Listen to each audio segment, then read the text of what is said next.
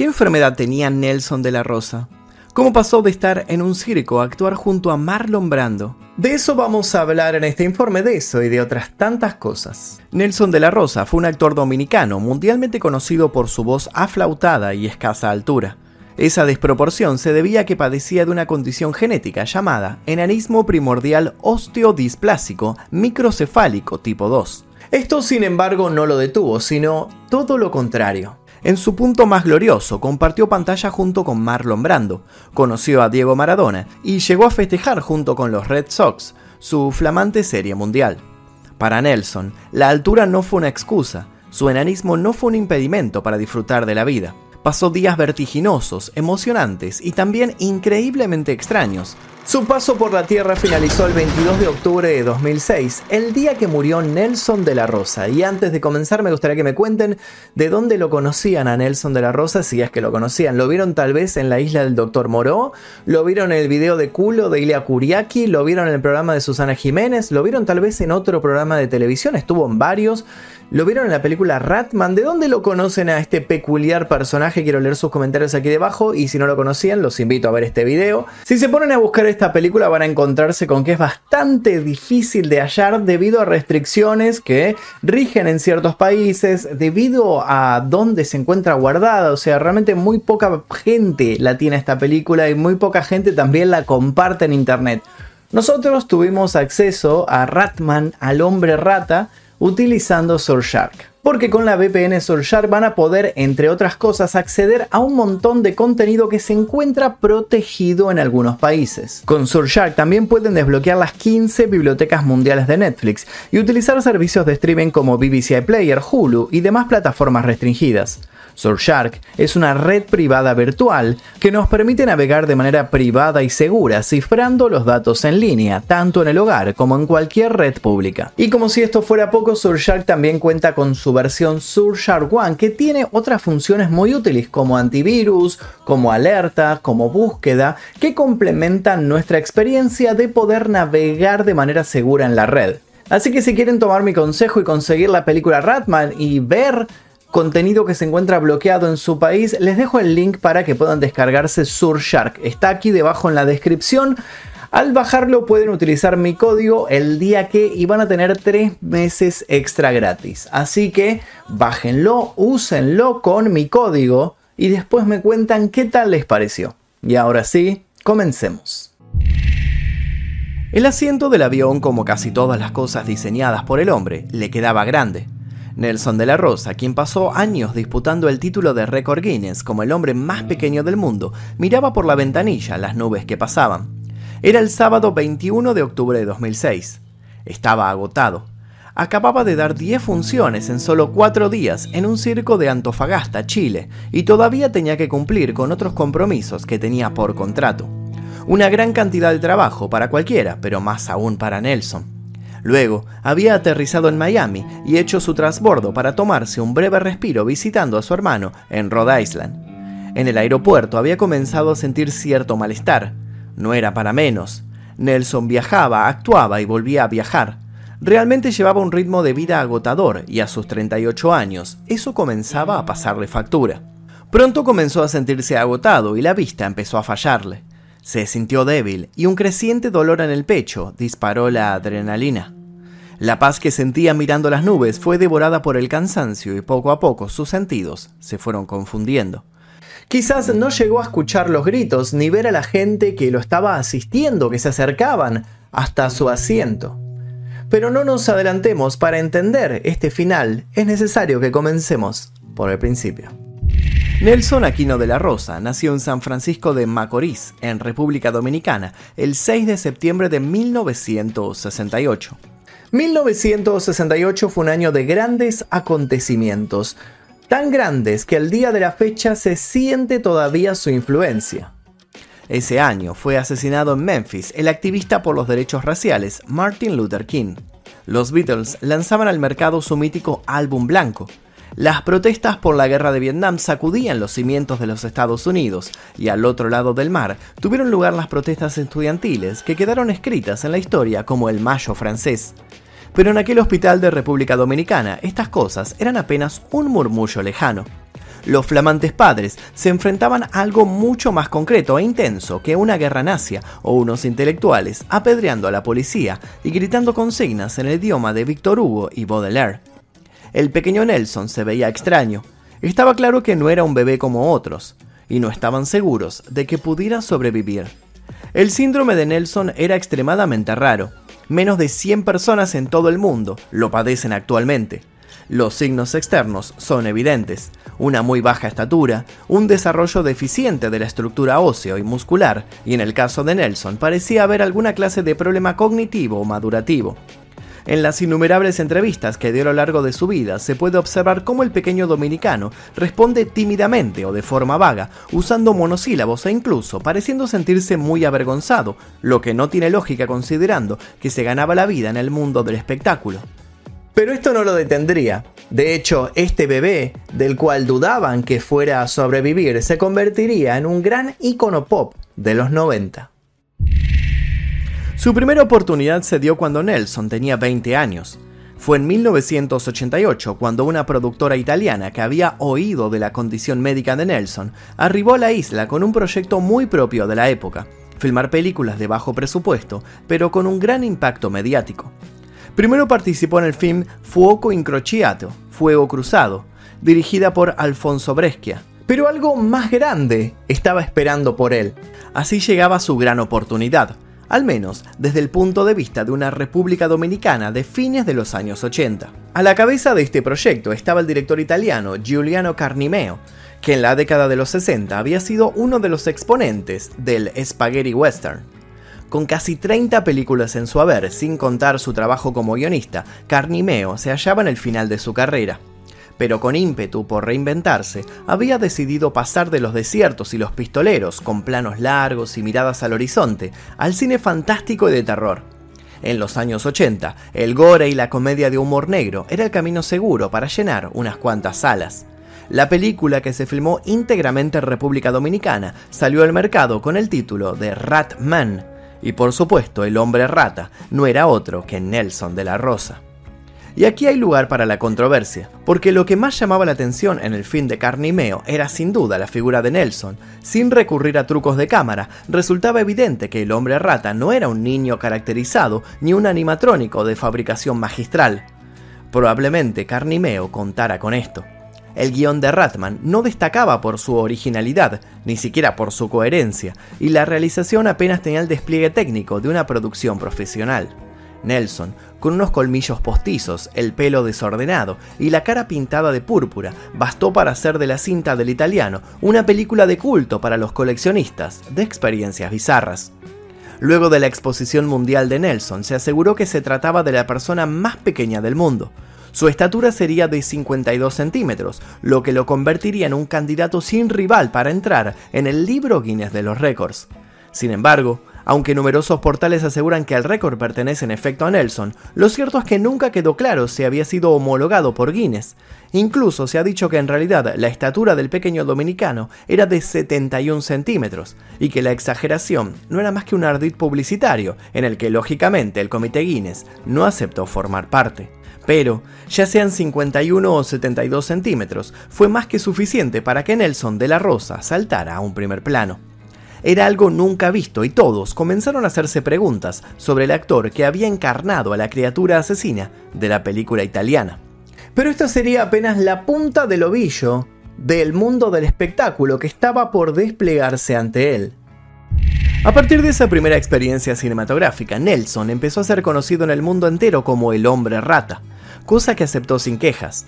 No tenía muchas opciones. El público manda y como dice el dicho, no existe publicidad buena o publicidad mala, solo existe la publicidad. A fines de los 80 y principios de los 90, Internet era poco más que un sueño de ciencia ficción. Se trataba de la era de la televisión, cuando había horarios fijos para ver lo que un director de programación tenía para arrojar en las pantallas de los livings de todo el mundo. Así que el siguiente paso para Nelson fueron los estudios de TV. Programas de todo el mundo se disputaban el privilegio y el negocio de tener al personaje del momento unos minutos hablando en vivo con un conductor que casi sin excepción no estaba preparado para enfrentarse a la estrambótica celebridad. Sus verdaderos 15 minutos de fama llegarían con el comienzo de los años 90.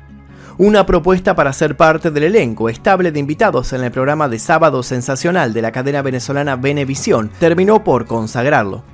Nelson ya no era una rareza, sino un personaje simpático que comenzó a mostrar algunas facetas entrañables, un sentido del humor abierto y sincero y un gusto por el baile que evidenciaban que, más allá de las apariencias, era tan caribeño y alegre como cualquier dominicano de pura cepa. Después llegaron las presentaciones en Estados Unidos, en el programa Sábado Gigante y varias giras por México, España, Chile y como no podía ser de otra manera, por Argentina. Justamente acá en Argentina durante los años 90 fue todo un espectáculo en sí mismo. Ese fue el momento de mayor popularidad de Nelson, cuando participó del programa de Susana Jiménez, la diva de la televisión argentina. Los picos de rating se dispararon. Incluso en ese programa, mientras un cuerpo de baile profesional parodiaba la coreografía de thriller de Michael Jackson, Nelson salió a escena con una peluca, un sombrero y un guante blanco de lentejuelas. El resto se lo pueden imaginar. Luego Susana lo entrevistó y entre las pocas respuestas que brindó Nelson, el público se enteró que él tenía novia, que era alta y varios detalles más de su vida. Años después el estrellato de Nelson no iba a parar de ascender y todavía faltaba lo mejor. Lo que ocurrió en 1996 es historia. Durante la última década del siglo XX, el mundo del cine estaba revolucionado en más de un aspecto. Las producciones espectaculares y los directores con excesos de ideas y personalidad iban a la par de la abrumadora cantidad de estrellas en ascenso. Keanu Reeves, Tom Cruise, Brad Pitt, Rob Lowe, Antonio Banderas, River Phoenix, Pierce Brosnan, Kevin Costner, todos competían por participar en la película más taquillera, la más sexy, la más impactante, y productores y directores arriesgaban enormes sumas de dinero en proyectos que prometían ser hitos en la historia del cine. Y así fue como Richard Stanley concibió un proyecto que esperaba lo colocaría en la cima de Hollywood. Y no dudó en tomar esos riesgos, aunque pasaría las siguientes décadas arrepintiéndose. La isla del Dr. Moreau, la adaptación de la obra de H.G. Wells que Stanley escribió y dirigió, fue un fracaso de 40 millones de dólares, además de una de las producciones más conflictivas de aquellos años. Para esta adaptación convocó a una de las estrellas del momento, Val Kilmer, quien se encontraba en la cúspide de su carrera.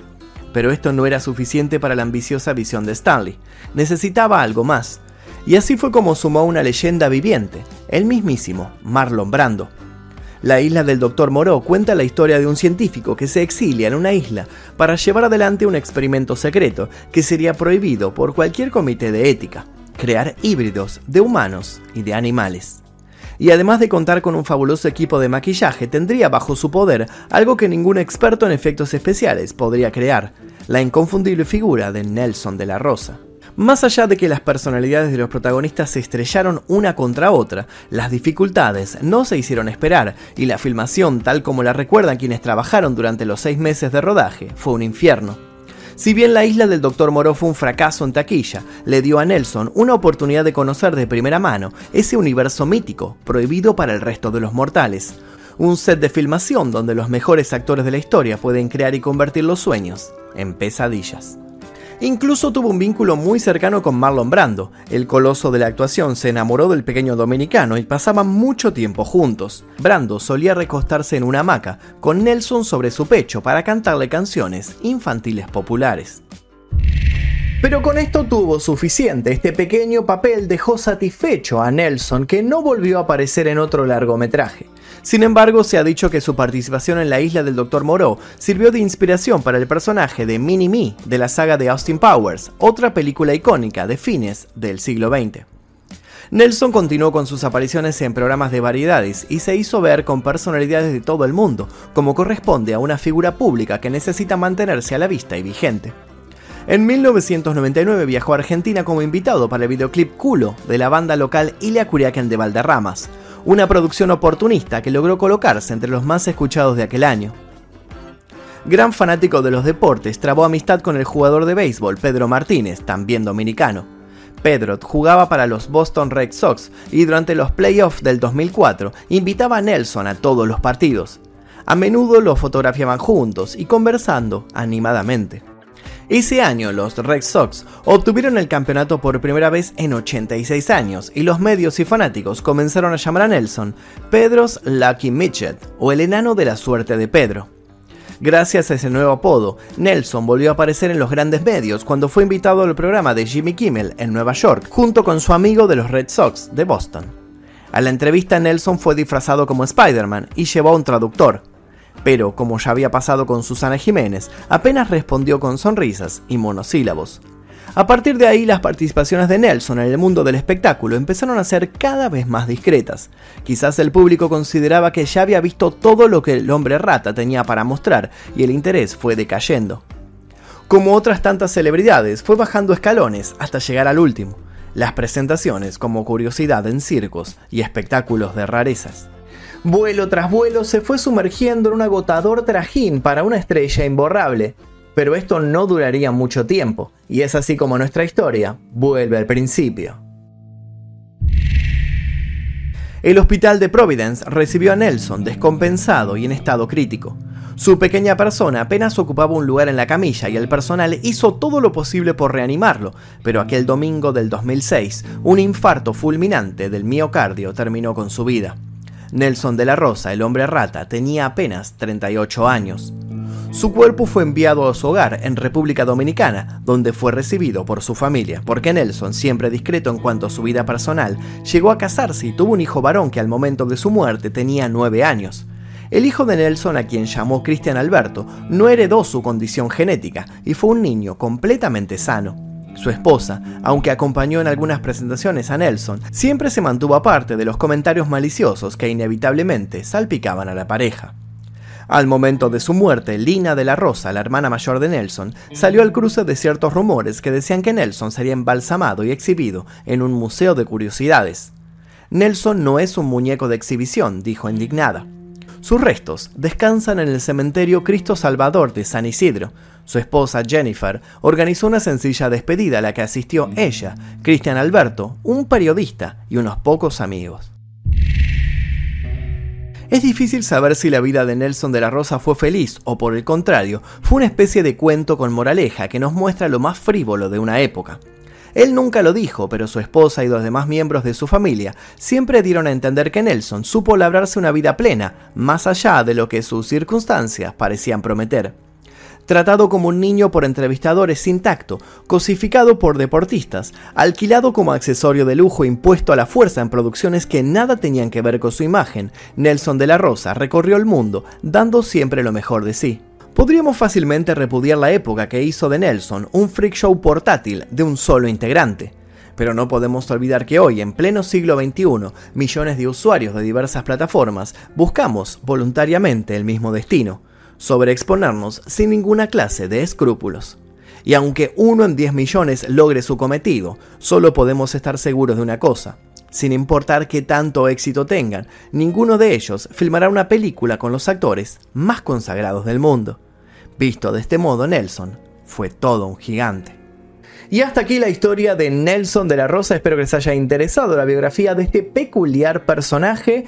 Me pareció interesante contarlo porque creo que muchos lo conocemos de sus apariciones bastante bizarras. Debo decir que todavía no vi la película Ratman, pero este video me dio ganas de verla, así que la voy a buscar por ahí. Eh, les pido por favor que dejen su like, se suscriban si todavía no lo hicieron y activen notificaciones. También los invito a dejar sugerencias para posibles futuros videos en este canal. Les voy a dejar un par de videos aquí para que sigan haciendo maratón y sin nada más que decir, me despido. Mi nombre es Magnum Mephisto y nos veremos seguramente en el próximo video. Adiós. Exploración X, mi primer libro, ya se encuentra disponible en todas las librerías. Te dejo el link aquí debajo para que lo consigas en formato físico y en ebook.